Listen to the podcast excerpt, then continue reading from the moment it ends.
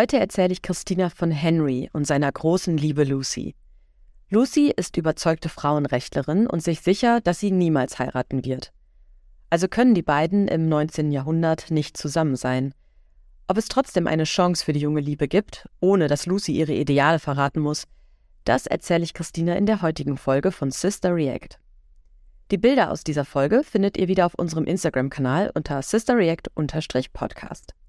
Viel Spaß wünscht euch Melly. Das ist Sister React, der True Story Podcast mit Information, Emotion und Reaktion. Von und mit Melly und Christina. Hallo Schwesterherz. Hallo Melly. Ich grüße dich. Ich grüße dich zurück. Salve, Christina. Schön, dass wir heute wieder zusammenkommen. Ja, das freut mich auch. Ähm, ich starte meine Geschichte heute direkt mit einem Foto. Und zwar ist das ein Foto von einer unserer heutigen Hauptfiguren. Mhm. Äh, es geht nämlich unter anderem um Henry. Und den kannst du dir jetzt gerne mal angucken. Habe ich dir gerade übers Handy geschickt. Mhm. Äh, und beschreib den einfach mal. okay, also es ist ein sehr altes Foto, das kann ich schon mal sagen. das ist jetzt wahrscheinlich nicht richtig, dass ich das sage, aber mein erster Gedanke war, dass er sein Gesicht etwas affenähnlich aussieht. ich habe genau das gleiche gedacht. Okay. Wirklich so der Mund oder so, das alles. Ja, ja. Der, der, Mund ist relativ schmallippig und so ein bisschen nach innen gebogen. Ein sehr ausgeprägte Stirn- und Augenpartie, das ist so ein bisschen vorgewölbt, finde ich.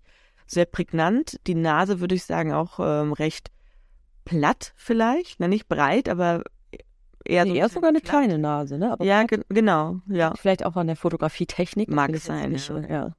Ich finde auch ein relativ großer Kopf für einen kleinen Körper oder schmalen Körper. Die Haare finde ich, ähm, die sieht so aus, als hat er die wirklich hart versucht zu bändigen.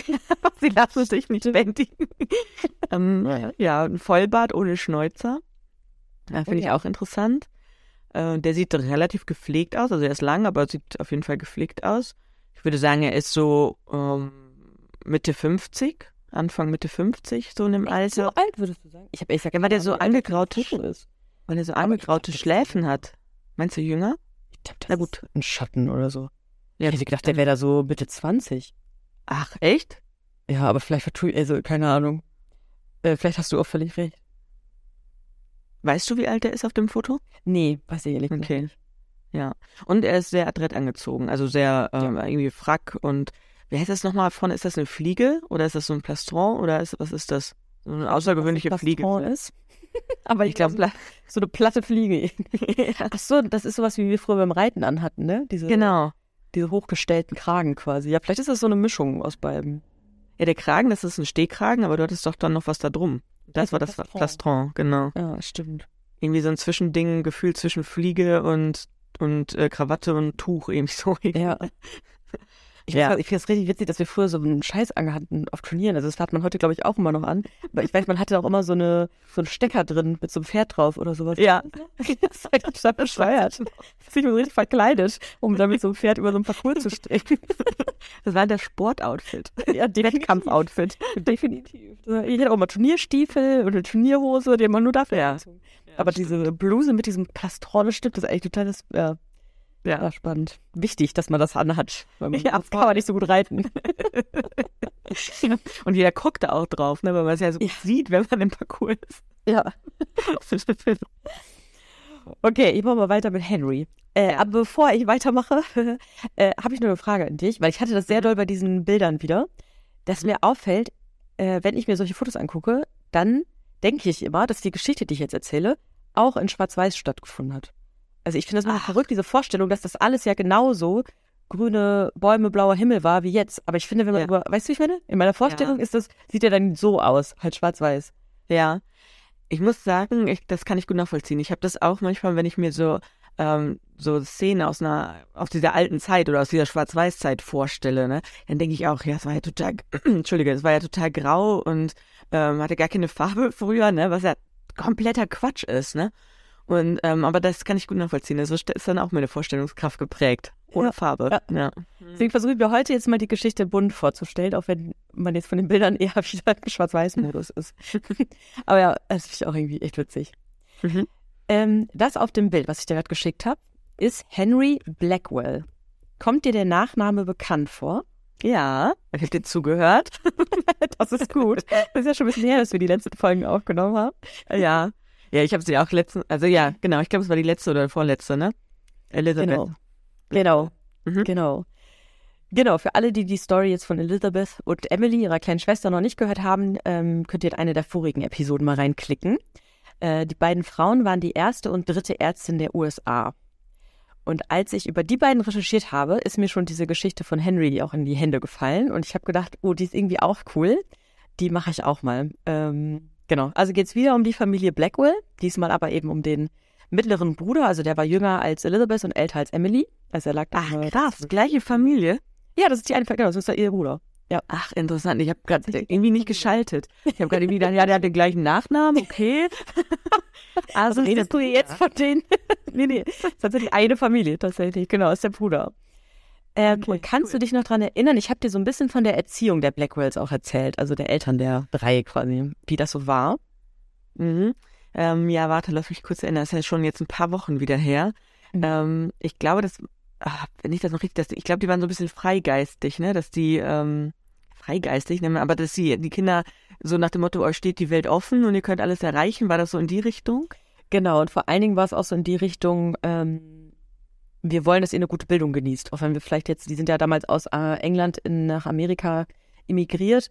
Und denen war es ganz wichtig, dass alle ihre Kinder eine gute Ausbildung bekommen. Also sowohl ihre Töchter wie auch ihre Söhne, was für die Zeit, das war irgendwie 1800, 20, 30 so, schon sehr ungewöhnlich war, dass gerade die Töchter so eine gute Ausbildung bekommen haben. Stimmt, ähm, ja. Wo ich denken würde, dass das auch jetzt Emily und Elizabeth damals ermöglicht hat, diese medizinische Ausbildung halt als erste Frauen überhaupt so in der Form ähm, absolviert zu haben und sich da auch durchgesetzt zu haben. Genau. Und genau so eine Ausbildung genoss Henry eben auch.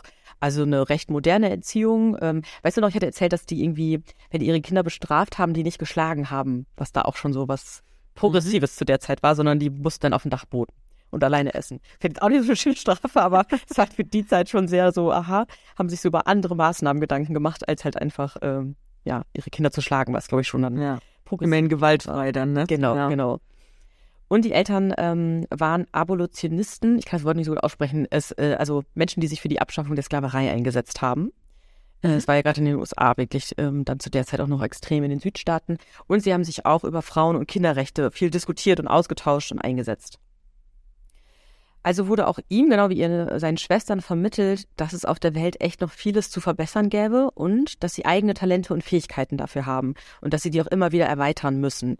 Also dieses Thema Selbstoptimierung hat in der Rolle, äh, in der Familie irgendwie auch eine große Rolle gespielt. Und das eben für alle Kinder, sowohl Söhne als auch Töchter. Ja, Selbstoptimierung ist ja jetzt auch ganz hoch im Kurs. Ja, zur aktuellen Zeit. Ja. Das stimmt. Und da war es aber, glaube ich, noch so, da bist du ja auch oft, ich weiß gar nicht, wie es genau 1800, keine Ahnung war, aber dass man ja auch, wenn der Vater Bäcker war, bin ich halt auch Bäcker geworden. Ne? Also gar nicht so dieses, was kann ich selbst gut, wofür bin ich fähig, sondern eher so ein bisschen vorgelebtes Leben. Mhm. Und ich glaube, das war dann der Familie auf jeden Fall anders. Lag, glaube ich, auch daran, dass der Vater ja gestorben ist, als die Kids zum Teil noch recht jung waren. Also Henry war 13 ähm, und die Familie so in Armut zurückgelassen hat. Ähm, und genau wie Elizabeth damals hat auch Henry die Familie dann unterstützt. Der zunächst Schreiberdienste übernommen, ähm, hat kurz Jura studiert, aber hat es nicht abgeschlossen ähm, und ist dann mit 24 Jahren bei einer Großhandelsfirma eingestiegen, Coombs, Ryland Blackwells. Und die Firma, die hat so allerlei Gerätschaften vertrieben und dafür ist äh, Henry dann alle halbe Jahre für zwei Monaten durch die USA geritten, um die ländliche Bevölkerung quasi zu beglücken und auch Schulden einzutreiben und so. Ähm, und wir als alte Pferdemädchen, wie fänden wir so einen Job, wenn wir so alle halbe Jahre, zwei Monate reiten dürften? Wir müssten viel mitnehmen. Wahrscheinlich hätten wir so eine Kutsche hinten dran. Also ich habe gerade nur gedacht, mein armer Hintern, das ist ganz schön lang. stimmt. Ja, stimmt. Ich habe auch kurz gedacht, irgendwie schön, aber ich glaube, also ja, wenn man, genau, es tut es auch anstrengend, glaube ich, auch so ein Pferderücken ja. ist jetzt auch nicht so spannend und wenn du einfach immer nur von A nach B irgendwie reitest. Ja, es gab doch früher auch immer dieses Distanzreiten. Kannst du dich da noch dran erinnern? Dass die dann ja. ewig lange, weiß nicht, 100 Kilometer oder so geritten sind. Und das hat, ehrlich gesagt, das hat mich nie richtig gereizt, weil ich manchmal schon, wenn wir im Gelände waren, nach zwei Stunden gedacht haben, puh, Jetzt muss ich auch mal langsam runter. Jetzt kein Bock mehr, ich will aufs Sofa. ja, stimmt. Stimmt. Auch ganz witzig, weil ich glaube, so ging es ihm auch. Ähm, der hatte genau wie seine Schwester Elizabeth äh, eine hohe Affinität zu Kunst und Literatur, hat in seiner Freizeit Gedichte geschrieben und hat auch immer mehrere Bücher mit sich herumgetragen, äh, um jede Pause, die er so hatte, fürs Lesen und Weiterbilden zu nutzen. Er hat außerdem einen literarischen Club gegründet ähm, und die Mitglieder haben eben auch zusammen über Bücher dis diskutiert, Tagesangelegenheiten gesprochen. Ähm, und diese Reisen machte er dann oft zusammen mit einem Vereinskollegen namens Ainsworth Spofford. äh, so auf Geschäftsreisen waren die zusammen. Und äh, die beiden haben sich während ihrer Lager, langen Ritte die Zeit vertrieben, indem sie sich gegenseitig Werke von Shakespeare, Aristoteles und Plato vorgelesen haben. Das fand ich irgendwie eine sehr interessante Vorstellung, weil ich glaube genau auch, dass man nach zwei Stunden denkt, oh, jetzt ist auch mal gut. Äh, ja, dass die sich dann irgendwie gegenseitig solche Bücher vorgelesen haben. Also wirklich sehr, diese Bildung, dieses so Vorankommen, das hat ihn auf jeden Fall sehr umgetrieben und auch Gott sei Dank im Austausch mit einem Kumpel, das ist ja auch immer viel wert. Ähm, dann kannst du ja gucken, wo du hinreitest, während der andere liest. Es ist so, so, ein, so ein altmodischer Podcast oder so ein altmodisches Hörbuch. Ähm. Stimmt. Stimmt. Als es auch kein Walkman gab, hatte man immer so einen Knuffel dabei, der das dann vorgelesen hat. Stimmt. Genau. Ja, gute Vorstellung. Ja, fand ich auf jeden Fall cool, dass es auch solche Werke irgendwie waren gleich, ne? So philosophische und ja. Aber ich will dir heute von einem ganz besonderen Tag ähm, im Leben von Henry erzählen, und zwar im Jahr 1848. Und den hat Henry nicht lesend auf dem Pferderücken verbracht, sondern er war in dem angemieteten Geschäft von Coombs, Ryland und Blackwells in Cincinnati vor Ort. Und dann hört er, wie die Tür geht und blickt auf und vor ihm steht Lucy Stone. Lucy, die ist eigentlich auf der Suche nach äh, dem Vermieter dieses Ladengeschäfts, der ist aber gerade nicht da und deswegen ergreift Henry seine Chance und spricht sie an. Und die beiden unterhalten sich und Henry ist tatsächlich auf den ersten Blick wie magisch angezogen von dieser Frau. Denn später beschreibt er diese erste Begegnung in einem Brief mit den Worten Ich war beeindruckt von ihrer Klugheit und ihrem Charme und der wunderbaren Melodie ihrer Stimme. Und jetzt schicke ich dir auch mal ein Foto von äh, Lucy, damit du auch weißt, wie die aussieht und uns das vielleicht einmal ähm, kurz beschreiben kannst. Mhm. Eine Sekunde, es dauert immer länger als gedacht. Aber jetzt sollte es unterwegs sein. Warte mal, was hat er nochmal über sie gesagt? Er war beeindruckt von ihrer Schönheit, Charme und nee, der Melodie ihrer Stimme. Klugheit. Von ihrer Klugheit. Klugheit, ihrem Charme und der wunderbaren Melodie ihrer Stimme. Ja, okay, ja. Also ich habe, als du das gerade gesagt hast, das ähm, Zitat, habe ich, das erste Wort ist mir irgendwie entfallen, ne? Da habe ich gedacht, naja, hat er wahrscheinlich Schönheit gesagt, ne? Ähm, aber mir ist schon aufgefallen, dass er Charme und Melodie ihrer Stimme als etwas schon, was sie natürlich beschreibt, aber nicht ihr Äußeres beschreibt. Ne? Da habe ich schon gedacht, ah, okay, bin mal gespannt. Also ich finde es eigentlich voll das schöne Kompliment so, ne, dass man ja nicht nur, dass sie hat wunderschöne Augen und tolle Haare oder so, ne, und das Gesicht ist wie, wie, keine Ahnung, von Schneewittchen oder was, ne, aber ähm, ja, interessant, ja. Und sie ist ähm, tatsächlich, also ich glaube, sie hat wirklich eine tolle Stimme und, und ganz viel Charme und ist bestimmt ganz klug. Ganz hübsch ist sie allerdings wirklich nicht so, ne? Also sehr. ja, zumindest auf dem Foto nicht, ne? Also ich fand ja, zumindest auf dem Foto. Ich habe die dann ja. auch erst nach diesem Zitat gegoogelt und habe dann gedacht, ja. ah, witzig, habe ich mir jetzt irgendwie anders vorgestellt. Ich glaube, es ist trotzdem eine hübsche junge Frau, aber nicht vielleicht so klassisch schön, wie man das genau. jetzt vielleicht erwartet hätte, so, ne? Ja. Also, also sind wir, glaube ich, auch leider sehr drauf gepolt, aber ja. Ja, das stimmt. Ich meine, die Frisur ist halt auch vielleicht nicht so vorteilhaft. Sie trägt einen Mittelscheitel relativ platt, hat so kinnlanges Haar ähm, und ein relativ ähm, großes Gesicht, würde ich sagen. Also relativ großflächiges Gesicht. Ähm, sie schaut zumindest etwas schläfrig, deswegen wirken ihre Augen so ein bisschen, ja, ist das schläfrig, aber sie wirken so ein bisschen ausdruckslos, hätte ich was gesagt. Eine relativ große Nase, äh, mittig im Gesicht platziert und ist schmallippig und hat halt. Haben Nasen so an sich. ja, das stimmt. Und hat halt noch so, ein, so, eine kleine, ja, was ist das? Wahrscheinlich eine Warze an der Oberlippe, ne? Was ja bei manchmal auch so als Schönheitsmerkmal äh, dient. Ähm, genau, und ja, also ich, ich finde, gerade viel macht auch die Frisur kaputt irgendwie. Also die sieht mhm. einfach nicht, nicht so vorteilhaft aus, diese Frisur. Was ich witzig finde, du hast bei Henry auch gesagt, dass der großen Kopf hat. Und sie irgendwie auch, ne? Also vielleicht liegt es auch ein bisschen an diesen Posen, Fotos, ich weiß es gar nicht. Ah ja, stimmt. Aber die, die, auch zum Beispiel, guck mal die Schultern an, die sind so abgeflacht irgendwie, ne? Dadurch ja, wirkt vielleicht der Kopf auch so groß. Also die, das sieht gar nicht aus, als hätten die. Ja. ja, ja. Stimmt. Ja, spannend. Aber also ich kann Mhm. deine Beschreibung total nachvollziehen. Ich finde sie ganz süß so aus, genau, aber sie ist jetzt auf jeden Fall keine klassische Schönheit, was möglicherweise auch an der Frisur und sowas noch mitliegt. Ja. Okay, das heißt, du hast jetzt von beiden äh, Personen ein bisschen eine Vorstellung optisch und von Lucy möchte ich dir jetzt aber auch noch ein bisschen erzählen. Mhm. Die war nämlich schon seit ihrer Jugend ein sehr aufgewecktes und intelligentes Kind, ähm, das von den Eltern ziemlich streng erzogen wurde. Sie hat das mal so beschrieben, ähm, in meiner Familie gab es nur einen einzigen Willen und das war der meines Vaters. Das erklärt Auch die Frisur. Klar. Möglicherweise. Du machst dir den Windelschein runtergekämmt, ob du willst oder nicht. aber vielleicht nicht bei ihrer Frisur, aber so grundsätzlich hat sie sich diesem Willen auch schon mal entgegengelehnt. und hat deswegen ähm, als eine der ersten der Frauen in den USA Theologie studiert. Und das tat sie vor, äh, aus zwei Gründen vor allem. Einmal ähm, war es in ihrer Familie halt wirklich so, dass die Mutter auch sehr abhängig war von dem Vater, der natürlich auch eine sehr starke Persönlichkeit war. Und ihr war relativ schnell klar, dass sie das nicht wollte. Ich glaube, sie hatte auch eine Tante, die, wo der Mann gestorben ist und sie durfte dann nichts erben und war dann so mittellos. Und das, das hat sie so richtig ja, wahrgenommen und ihr war klar, sie will nicht abhängig sein äh, von so einem Menschen, von einem Mann. Und, das fand ich auch ganz witzig, äh, sie war sich sicher oder hat, fand es ziemlich komisch, dass in der Bibel steht, dass die Frau dem Mann untergeordnet sei. Das steht in der Schöpfungsgeschichte.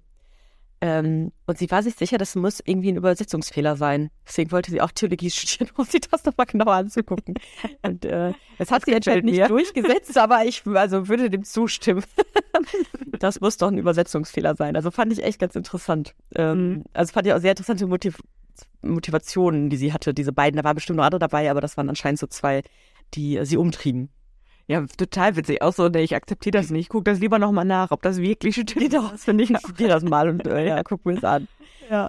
Ähm, Das ist sehr gut. Sie hat dann neben dem Studium auch selbst ähm, ein bisschen Geld verdient und zwar als Tutorin.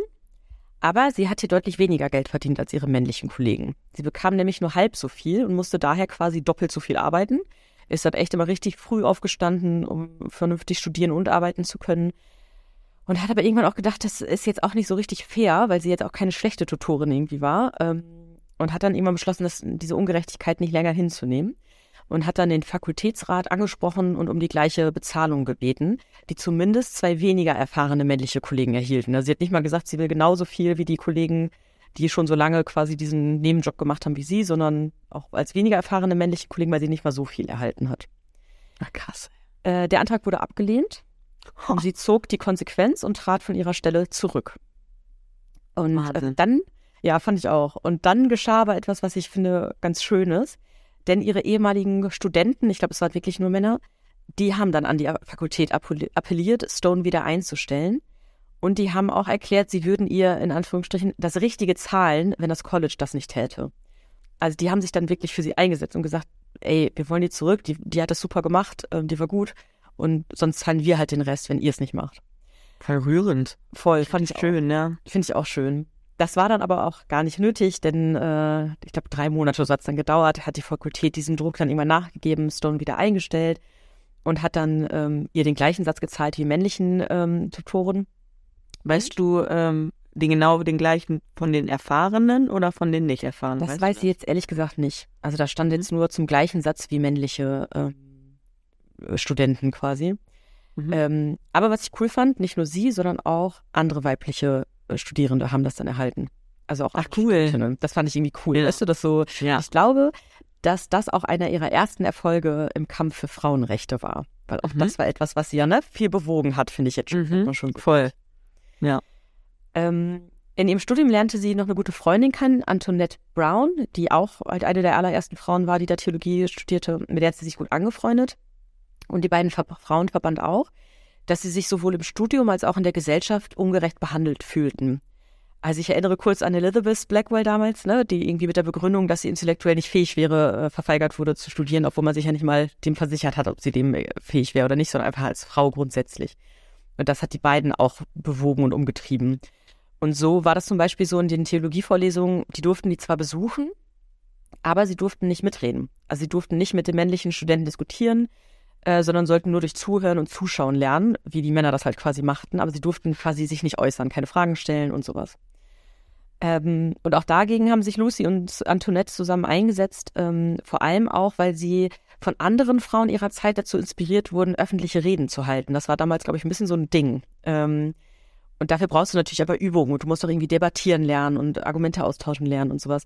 Und die haben dann einfach selber einen Debattierclub für Frauen gegründet und haben sich so quasi so ein bisschen ähm, über Wasser gehalten und sich, sich fortgebildet in dieser Fähigkeit zu sprechen. Ähm, Stone hielt dann schließlich auch erste öffentliche Reden und zwar über Frauenrechte. Das war dann ihr Thema und da hat sie wirklich auch gebrannt. Und es zeigte sich auch schnell, dass sie wirklich eine begnadete Rednerin war, die es echt verstanden hat, ihr Publikum in den Bann zu ziehen und zu überzeugen. Und durch diese Reden avancierte sie wirklich zu einer starken Stimme für Frauenrechte und initiierte auch Petitionen für das Frauenwahlrecht zum Beispiel. Ähm, weil ich leider sagen muss, dass sie die Einführung dessen nicht mehr miterlebt hat. Also sie hat so um 1850 ungefähr diese Reden immer gehalten oder kurz davor bis Jahre, Jahrzehnte danach auch noch. Aber das Frauenwahlrecht gab es in den USA dann erst äh, 1920. Mhm.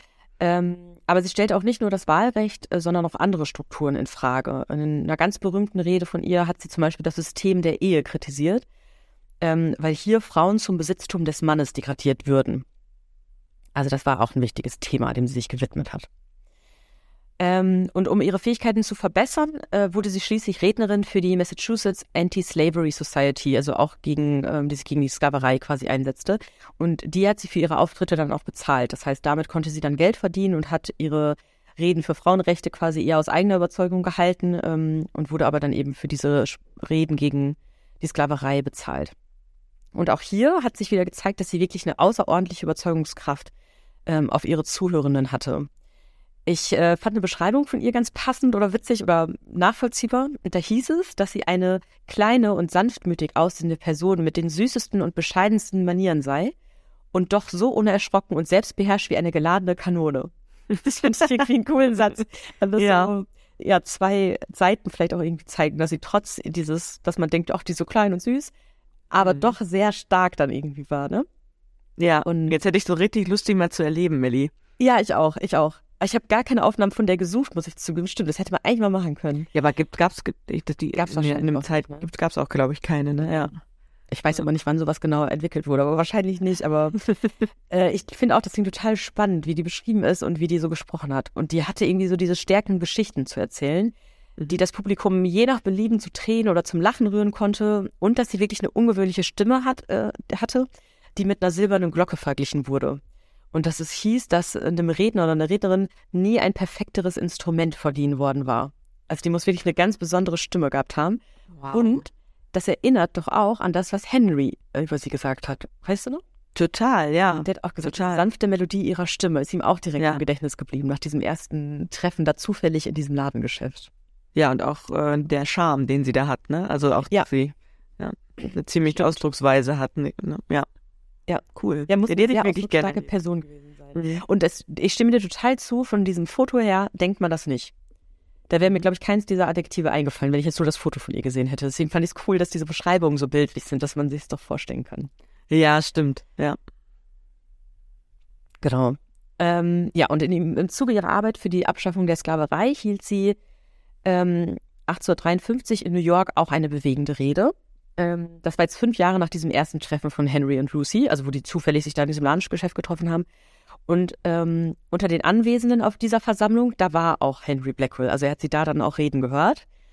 Ähm, und war ja schon beim ersten Treffen ziemlich beeindruckt von ihr. Aber als er sie dann da sprechen hören hat, ähm, noch dazu über so ein Thema, dem er sich ja selber auch gewidmet hat, ne? Und seine Familie irgendwie auch. Also das war ihm ja auch ein, ein wichtiges Anliegen. Äh, da wollte er sie wirklich unbedingt näher kennenlernen. Und das geschah dann auch und die wurden ähm, ja quasi Freunde. Ähm, auch wenn Henry zu dem Zeitpunkt wahrscheinlich schon ziemlich verliebt in Lucy war, war Lucy klar, sie will auf gar keinen Fall heiraten. Denn mhm. mit einer Heirat würde sie sich ihrem Ehemann zumindest rechtlich unterwerfen müssen weil eine Ehefrau zu dieser Zeit kein Recht auf ihre eigene Person gehabt hat, ähm, auch nicht auf die Vormundschaft für die Kinder, durfte keine Immobilien besitzen, den eigenen Lohn nicht behalten quasi. Also es war alles rechtlich dann dem Mann untergestellt und konnte auch kein Vermögen erben. Das war ja bei der Tante damals auch so ein Thema, ne? dass die dann verarmt war, weil sie halt quasi, dadurch, dass der Mann gestorben war, auch plötzlich gar keine Rechte mehr an diesen Besitztümern ähm, hatte. Krass. Ne? Und sie konnten auch nicht zusammen sein, weil sie ja nicht verheiratet waren, ne? Genau. Ja. War ja auch un untersagt zu der Zeit. Wäre genauso Tasak. Mann, ey. Wäre auch nicht ja. gegangen. Genau, also man hätte nicht einfach sagen können, okay, wir sind einfach Lebenspartner, ohne dass wir jetzt äh, mhm. Bund der Ehe eingehen. Genau, wäre auch nicht gegangen. Das heißt, Lucy gesagt, sorry, wir können gerne Freunde sein, mehr nicht. Äh, und Henry war halt so, ja, ich finde dich aber schon ziemlich toll. So. Ähm, genau. Und Lucy wollte halt auch ihre Lebensaufgabe, ähm, also sich für die Rechte der Frauen einzusetzen, für die Abschaffung der Sklaverei zu arbeiten, weiter wahrnehmen und halt wirklich unabhängig bleiben. Das war ihr total wichtig. Also machte sie mhm. das Henry quasi klar, Freund ist okay, Verehrer nein. Ähm, und Henry hatte zwar auf einer bestimmten Ebene, glaube ich, wirklich Verständnis für den Wunsch, weil er erkannte ja auch, dass das eine absolut ungerechte Behandlung von Frauen war. Aber es änderte irgendwie nichts an seiner Faszination und seinen Gefühlen. Er wollte sie heiraten, aber er wollte ihr halt nicht ihre Rechte nehmen. Und seine Ansicht war auch, dass die beiden trotz der Gesetze eine gleichberechtigte Partnerschaft eingehen könnten ähm, und sich halt gegenseitig so ein Einverständnis geben könnten. Und er war total überzeugt, dass sie beide zusammen viel mehr erreichen könnten, als es jedem alleine möglich wäre. Und um ihr das zu zeigen und ihre Arbeit voranzubringen, hat er für sie eine Vortragsreise durch den Westen der USA organisiert, die dann auch wirklich super erfolgreich verlief. Und er hat so anderthalb Jahre wirklich richtig doll um die geworben aber ähm, die war ja auch viel unterwegs, das heißt hauptsächlich per Brief. Und in diesen Briefen haben die über die Ehe diskutiert, darüber, wie die quasi tatsächlich so ablief und wie es aber idealerweise wäre und auch über sich selbst gesprochen und reflektiert und ob sie sich überhaupt für eine Ehe geeignet sehen würden und so weiter. Und diese Arbeit, die Henry da quasi geleistet hat und dieses Durchhaltevermögen, seine offene Art ähm, und auch seine progressiven Ansichten, die haben schließlich Wirkung gezeigt und auch Lucy verliebte sich allmählich in ihren Freund. Sehr schön. Schließlich stimmte sie auch einer Heirat zu. Die beiden haben sich aber ähm, versichert, einmal, dass sie finanziell unabhängig voneinander sein wollten und sollten ähm, und dass auch keiner über den anderen bestimmen dürfte. Also weder über den Aufenthaltsort, über die Beschäftigung, über die Gewohnheiten. Und ähm, es sollte auch keiner gezwungen sein, länger mit dem anderen zusammen zu bleiben, als es beiden akzeptabel erscheint. Das fand ich auch eine schöne Formulierung. Ähm, ja, interessanter Ausdruck dafür. Ja, ja. Ich glaube, sie hat sich später auch tatsächlich für dieses Thema Scheidung auch mit eingesetzt. Ich glaube, denen ging es auch gar nicht darum, so im Sinne von, ja, wenn man nicht mehr passt, soll man sich trennen, so jetzt auch nicht, aber dass, wenn es einfach gute Gründe dafür gäbe, dass das eine Möglichkeit sein sollte. Was glaubst du, wie diese Hochzeit von den beiden verlief? Also sie haben dann ja tatsächlich geheiratet. Oh, das ist eine super gute Frage. Ähm, ich glaube klein. Also ich glaube privat auch, also sehr, also zwischen den beiden. Ich glaube, dass es eine extrem gut überlegte Sache war und auch eine extrem, ähm, ja, man, also Lucy musste definitiv über ihren Schatten springen und auch, ich sag mal, so für sich manifestierte Glaubenssätze irgendwie hinter sich bringen, weil sie ja mit dem Menschen zusammen sein wollte und das eben nur über diese Hochzeit ging. Deswegen glaube ich, dass sie sehr klein war, weil ich glaube, dass sie auch kein Interesse hatte, das A groß zu feiern, weil es für sie eigentlich nichts zu feiern gibt, außer den Menschen natürlich. Aber dann reicht der Mensch halt eben auch, wenn er da ist, also dass der äh, Henry halt da ist. Und ich glaube, dass ihr das auch gar nicht so lieb war, dass die Leute das vielleicht wussten, dass sie verheiratet ist. Also dass es so groß dann irgendwie äh, an die Glocke gehangen wird. Deswegen glaube ich, vielleicht nur die beiden, aber auf jeden Fall klein. Ein bisschen größer war es schon, aber genau. Die haben äh, in dem Haus von Lucy ge äh, geheiratet. Ähm, und ein enger Freund und Mitarbeiter von ihr, der hat die Trauung vollzogen. Also genau, es war eher so ein bisschen familiär und klein. Und ähm, das fand ich irgendwie ganz schön, oder das Besondere daran auch, eine Hochzeit hat ja so eine recht klassische Zeremonie eigentlich, ne? dass sie dann vorgelesen wird, du sagst dann, ja, ich will, ja, ich will und so weiter. Aber die haben quasi noch was eingebaut. Und zwar haben sie einen Protest vorgelesen, den sie beide unterzeichnet haben. Und ich lese dir jetzt mal ein bisschen vor, der ist relativ lang. Ich versuche das mal ein bisschen zu kürzen. Aber das fand ich irgendwie, also das haben die, also Henry jetzt, glaube ich, vorgelesen, aber beide haben es unterzeichnet ähm, und so wollten eben klar machen, was diese Ehe für die beiden bedeutete.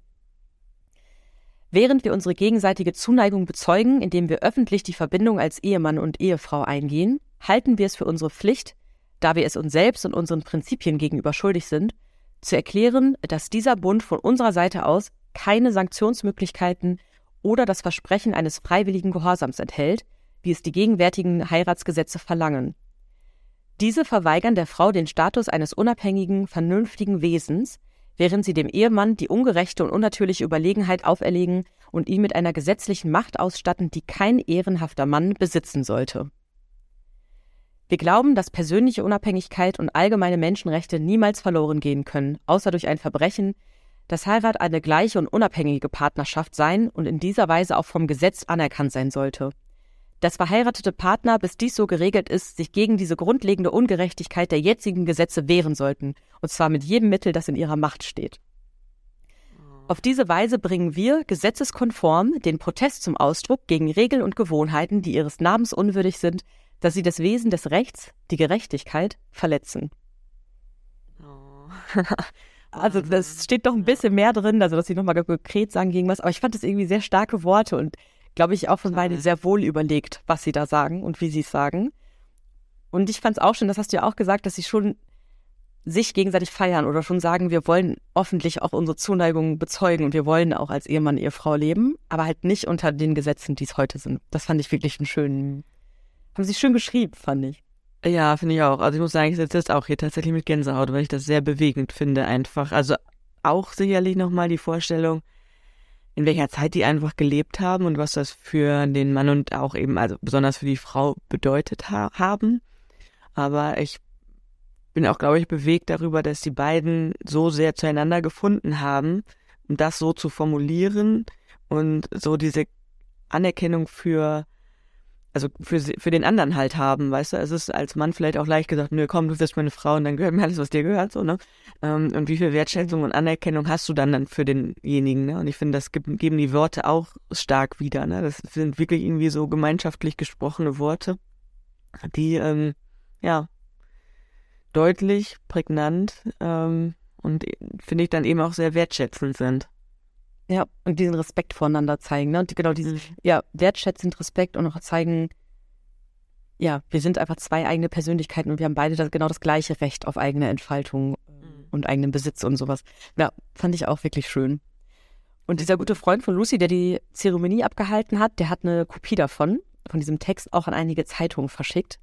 Und so verbreitete der sich wirklich in den ganzen äh, USA. Und er inspirierte auch andere Paare dazu, ähnliche Proteste in ihre eigenen Hochzeitszeremonien einzubauen und das ähnlich zu kannst, Millie, kannst du mir nochmal die Jahreszahl sagen? Das war 1800 noch was, ne? Ja, genau. Also geheiratet haben sie 1855. Ha. Und guck mal, wie lange das gedauert hat, ne? Wenn da auch schon Proteste waren, aber wie lange das einfach dauert, bis so eine Gesellschaft sich bewegt, ne? Wahnsinn, ja, mhm. Wahnsinn. Stimmt, das zeigt einem auch das nochmal richtig gut. Also fand ich auch mit den Frauenwahlrechten interessant, weil ich fand die, die klang so toll und so, sich so eingesetzt für diese Frauenrechte und die haben irgendwelche Versammlungen abgehalten und zum ersten Mal mit Frauen zusammen Konferenzen und so weiter, dass trotzdem dieses Frauenwahlrecht noch 70 Jahre dann quasi gedauert hat. Ja, nicht Wahnsinn. Ja. Wahnsinn, wirklich. Ja, also von da ist manchmal irgendwie, irgendwie manchmal gibt es Hoffnung, finde ich, dass Gesellschaften sich ändern können und dass es manchmal aber einfach lange dauert. Und auf der anderen Seite ist manchmal auch so ein bisschen, dass man denkt, Mann, es muss manchmal auch einfach schneller gehen. Also wenn man jetzt so an Klimawandel, mhm. da bin ich ja immer auch, oder arbeite auch viel mit, dass man manchmal denkt, Mann, Alter, ach, brauchen uns jetzt nicht über klimaklebende Aktivistinnen und Aktivisten aufregen. Wir haben eigentlich dringere Sachen zu regeln, so, ne? Aber ja. Ja, und das habe ich letztens auch nochmal mit jemandem drüber gesprochen. Ähm, ich meine, was sie machen und da kann man irgendwie, da kann jeder seine Meinung zu halten, ne? aber ich finde es, äh, oder zu haben, aber ich finde es eigentlich sinnlos, darüber zu diskutieren, anstatt darüber zu diskutieren, wie man die Klimaziele erreicht und was man macht. Und ich finde das auch teilweise so schade, dass halt mehr über das, was die Aktivisten machen, ähm, berichtet wird, als das, was die Politiker machen oder Wissenschaftler machen oder so, um das Ganze irgendwie zu lösen, dieses Problem, ne? Also so richtig, naja, wir sehen das Problem, schieben das aber an eine Seite und konzentrieren uns auf was anderes, ne, damit wir uns da nicht mit beschäftigen müssen. Ja. Also ganz komische Umgang damit, finde ich. Ich bin da total bei dir. Also, es, es, ich finde, das finde ich nämlich gerade tatsächlich eher frustrierend. Mhm. Und ja, das mir nur gedacht, vielleicht muss man diese, oder ich glaube, es ist einfach so. Das äh, muss sich immer in alle Richtungen bewegen und es muss Leute geben, die da so gegenreden, damit vielleicht auch noch mehr Leute denken, okay, das ergibt jetzt aber auch wenig Sinn, dass du dann jetzt dich solche Aktivistinnen mit Terroristinnen vergleichst. Ähm, ja, weißt du, also um dann vielleicht einen Teil der Gesellschaft doch wieder auch mehr dazu zu bringen, zu sagen, ey, stopp mal, ähm, wir ne, haben echt gerade dringendere Sachen zu klären. Ja. Naja, aber ich stimme, bin da total bei dir. Ach ja, ähm, noch eine schöne Sache, das fand ich auch interessant, und zwar hat Lucy Stone als erste Frau ähm, nach der Ehe ihren Namen behalten. Zumindest im privaten Umfeld, weil das gesetzlich natürlich wieder ein bisschen erschwert war, äh, den Namen auch bei so ganz offiziellen Anlässen, bei Behördengängen und sowas zu verwenden, obwohl sie dann ja schon verheiratet war. Da nutzte sie dann den Namen Lucy Stone Blackwell, also hat sie quasi so einen Doppelnamen äh, etabliert. Ähm, mhm. Und du hast dich ja tatsächlich dafür entschieden, deinen Namen damals abzugeben. Aber ich fand, du hattest eigentlich schöne Gründe dafür, ne? Also das ist ja auch doch dir überlegt, ob du das machst, warum du das machst? Was Ja, waren deine. Hauptbeweggründe, das zu machen? Ähm, ja, weil einmal mein Mann natürlich in der Wissenschaft arbeitet und ich nicht. Das heißt, er veröffentlicht weiter und sein, er hatte vorher ja schon Veröffentlichungen. Das heißt, dann ist es einfach irgendwie, ja, ich sag mal, leichter unter dem gleichen Namen zu veröffentlichen. Ähm, ich fand getrennte Namen tatsächlich irgendwie nicht so schön. Also ich, irgendwie fand ich mit der Heirat wird man dann ja auch so, ja, man ist natürlich vorher auch irgendwie eine Familie und zusammen, aber ich fand das mit der, mit dem Namen, also ich wollte schon gerne den, denselben Namen, ne? Und ein Doppelnamen war mir einfach zu lang zum Unterschreiben, definitiv. Ja, stimmt. Ich finde auch, dass das äh, sich eigentlich ganz gut anhört mit seinem Nachnamen, fand ich auch. Also hätte sich das jetzt irgendwie in der Tonation vielleicht nicht so schön angehört, wäre es mir schwerer gefallen. Aber ich fand, es hörte, klang auch sehr schnell eingängig für mich tatsächlich. Ähm, ja, ich glaube, das waren so, also ich muss sagen, ich habe echt schon gehadert, ne? Also ich hatte zwei Wochen vor der Hochzeit, dass ich dann nochmal angerufen und habe gesagt, ich möchte doch meinen Namen behalten. Das ging nur nicht mehr. also ich habe schon noch etwas damit gehadert, definitiv. Ähm, aber ja, ich glaube, das, das meiste war irgendwie, dass ich das einfach schön finde, wenn eine Familie einen Nachnamen hat. Auch wenn man dann sagen muss, dass ich zum Beispiel jetzt deinen oder den meiner, meiner Akten, meiner Originalfamilie aufgeben musste. Ähm, und halt eben, ja, ich fand halt sein, auch, ich meine, er hat ja auch, den, der Name ist ja auch, den kannst du ja gar nicht trennen, ne? Also für, für ihn einmal aus der wissenschaftlichen Seite mit Publikationen, bla bla, aber auch so wie er heißt, das, da kannst du keinen Ja, anderen Nachnamen Der hat so eine schöne fast ein Assoziation, ne? Künstlernamen. Genau. Genau, fast ja. Künstlernamen. Ja. So ein bisschen Peter Parker-mäßig. Ja, genau. Ja. genau. Und die haben ja auch so eine schöne, dass die sich so viel damit beschäftigen, irgendwie in der Familie, ne? Das ist doch irgendwie so ein italienischer Ursprung, dann wart ihr da alle mal mit der Mhm. Familie und so, das hat ja auch irgendwie Genau. was Schönes. Und ich Ja. finde es aber richtig cool, dass du dir genau diese Gedanken halt heutzutage einfach machen kannst. Ist natürlich auch immer anstrengend, weil man muss sich jetzt entscheiden und es wird einem nicht mehr so vorgegeben. Mhm. Aber jetzt kann man das so aus freien Stücken machen und kann sich das wirklich überlegen. Das finde ich irgendwie schön. Und das finde ich irgendwie Ja. schön, mit Lucy Stone, das quasi, oder Lucy Stone Blackwell, ähm, sie das jetzt erst einfach gemacht hat, obwohl sie es eigentlich gar nicht konnte, weil es war halt einfach offiziell war sie dann eine Blackwell quasi, aber dass sie ähm, im privaten Umfeld und auch in den Reden und so weiter immer weiterhin Lucy Stone quasi war. Auch weil sie da auch Mhm. schon eine bekannte Rednerin war. Sie hat ja auch was davon, Ja. dass ihr Name quasi ähm, erhalten blieb. Definitiv. Ja, und Lucy und Henry, die haben dann auch Zeit ihres Lebens wirklich weiter für Frauenrechte sich eingesetzt, für die Abschaffung der Sklaverei. Und das sind heute wirklich zwei sehr bekannte Namen in diesen Zusammenhängen. Ich kannte die vorher tatsächlich nicht, aber ähm, man findet die jetzt auch zum Beispiel beim Frauenwahlrecht in den USA. Hatte ich kurz was zugelesen, da steht sie auch mit drin, dass sie eine dieser Personen ist, die das auch stark mit forciert und vorangebracht haben. Mhm. Und ich habe dir jetzt äh, gerade nochmal ein Foto geschickt, das die beiden und ihre Familie zeigt. Und da sind die nämlich etwa Mitte 60. Deswegen glaube ich wirklich, dass er auf diesem ersten Foto deutlich jünger ist. ja, du kannst ja jetzt mal. Also guck erst mal, ob du erkennst, wer, wer überhaupt Lucy und ähm, Henry sind. Ja, okay, Henry äh, sieht genauso aus wie damals, nur in grau, also komplett grau und weiß. Äh, aber sonst, so, den erkennt man sofort.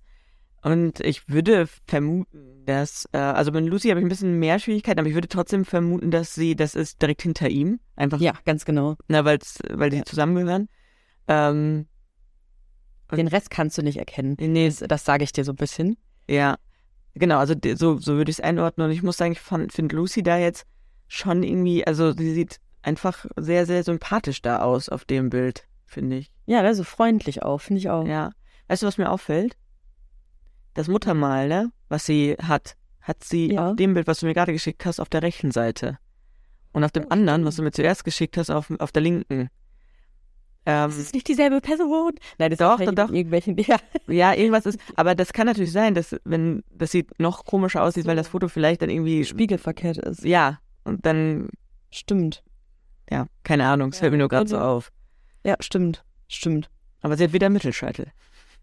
Ich wollte gerade sagen, also Hübsch sie scheint nicht nur von ihrem Vater erzwungen gewesen zu sein. Jetzt wissen wir es. Ja, die hat irgendwie so ein, so ein Krönchen, nicht Krönchen, irgendwie so ein Haupt, Häubchen. Und eine, oder so eine Haube, genau, ein ja, Topf. ja. Aber ganz ehrlich, der da neben ihr steht, was mit dem passiert? Das ist die Tochter von dem Was? Nein. Doch. Das ist Alice. Der hinter neben Blackwell. Die. Die hinter ihr steht, das ist eine Frau? Oh nein, oh Gott, ich bin so gemein. Das tut mir leid. Aber ich habe, also die Augen sind irgendwie so. Also ich finde, wenn man nur die Augen sieht, äh, sieht das typisch männlich aus, so wie wir vielleicht männlich denken. Aber ich finde die Haare, wenn man nachher sieht, dass das so eine Frisur ist. Ähm, Ja, stimmt. Dann hat sie so, oh nein, jetzt fühle ich mich ganz schlecht. Oh. Ich muss richtig sagen, ich muss zugeben, man ist einfach so auch so scheiße. Ich glaube, da ist, darf man Ja. auch manchmal einfach zugeben. Ähm, und ich weiß, dass ich beim ersten Mal auch gedacht so, aha, wer ist das denn für ein Typ? Und habe dann auch gesehen, ach so, oh, ist die Tochter von den beiden. Interessant. Und ich, Ah, okay. ich will dir noch was über zwei besondere Personen ähm, auf dem Foto sagen. Ja, fühl dich nicht schlecht. Ist, ist, ich, vielleicht ist das Foto auch fies, aber es, ja, man ist einfach so gefilmt. Wir sind oberflächliche Wesen. Kann man nicht anders sagen. Ich glaube, dass Ja. es ganz, ganz tolle Menschen sind. Keine Frage. Ja. Ähm, neben Alice, also der Tochter, steht Ainsworth Spofford.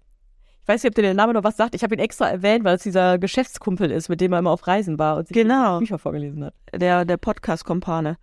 Genau, der Podcast, genau, der, der persönliche Walkman. Ja, genau. Ach, genau.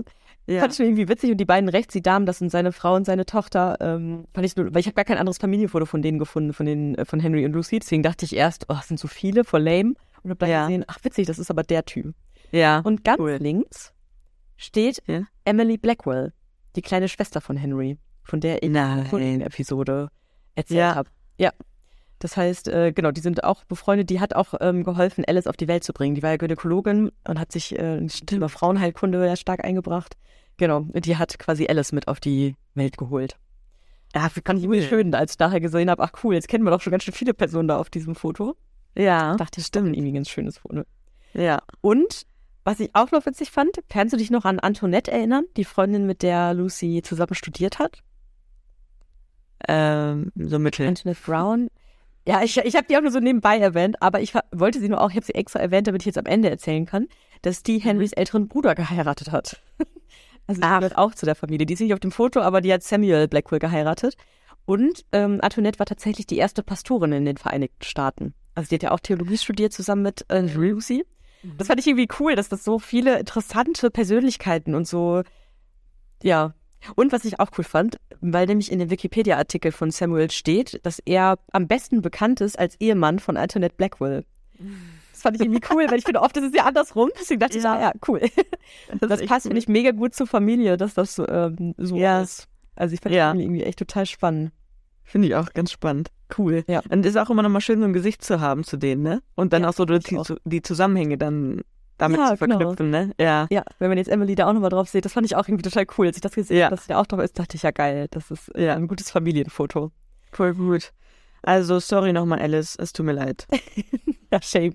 Shame on you. Aber Ja. ich muss zugeben, ich ähm, ja, bin da bei dir, aber ich habe auch erst gedacht, hä, was ist das denn?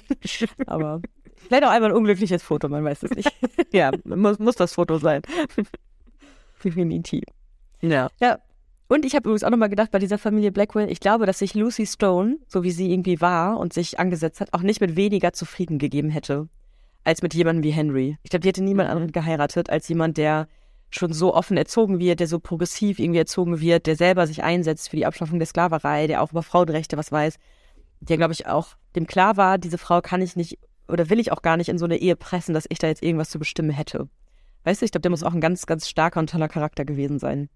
Ja, das glaube ich auch. Also ich glaube, ehrlich gesagt, die Lucy hätte gar nicht geheiratet. Die hätte sich nicht mit weniger, also ich glaube, ihr Anliegen war, sich wirklich gar nicht zu heiraten, immer selbstständig zu sein, immer ihr eigener Herr zu sein, ihr eigener Mensch zu sein. Und ich glaube dann wirklich, so wie er sie beeindruckt hat und da er, also so wie du es erzählt hast, war er auch ziemlich dahinterher und hat ja auch viele Briefe geschrieben und Gedanken und Worte gefunden, Ja. ähm, die sie dann einfach so berührt haben, dass sie gesagt hat, ja, ich möchte mit dir zusammen sein. Und ja, also ich meine, im Endeffekt stimmt schon das, was du sagst. Sie hätte wahrscheinlich nur so jemanden genommen, wenn überhaupt, ne? Also wenn es einer geschafft hätte, dann er mit seiner Erziehung und seinem Verhalten und seiner Denkweise. Ja. Ähm, naja, auch, aber auch total spannend, dass die sich so ähm, ja getroffen haben, ne? Also einmal klar auf dieser, ähm, wo sie da die Rede gehalten hat, wenn ihn das Versammlung, genau. interessiert. Genau, dann klar ist er da, aber dass äh, die sich vorher auch einmal zufällig in dem Laden getroffen haben. Ja. Finde ich auch ganz spannend, so wie die Wege sich da manchmal kreuzen, ne? Ja. Und ich fand's cool, dass er das in einem Brief erwähnt hat. Also diese Mhm. Begegnung, dass er schon irgendwie dachte, oh, die ist aber eine sehr kluge Frau, die mir da so zufällig irgendwie Stimmt. gegenüberstand. Fand ich auch irgendwie einen schönen, schönen Satz dazu. Ja.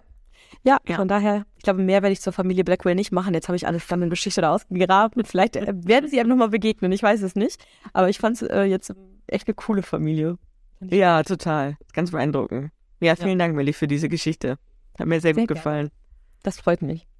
Dann würde ich sagen, verabschieden wir uns für heute wieder. Freuen uns auf die nächste Folge.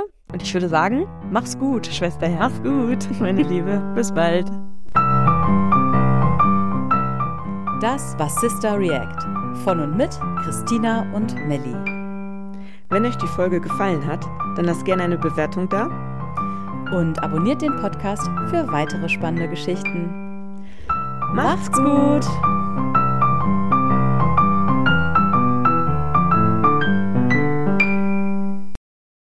Moderation Christina Tiso und Melanie Vogelpohl. Musik Till Tiso. Produktion Melanie Vogelpohl.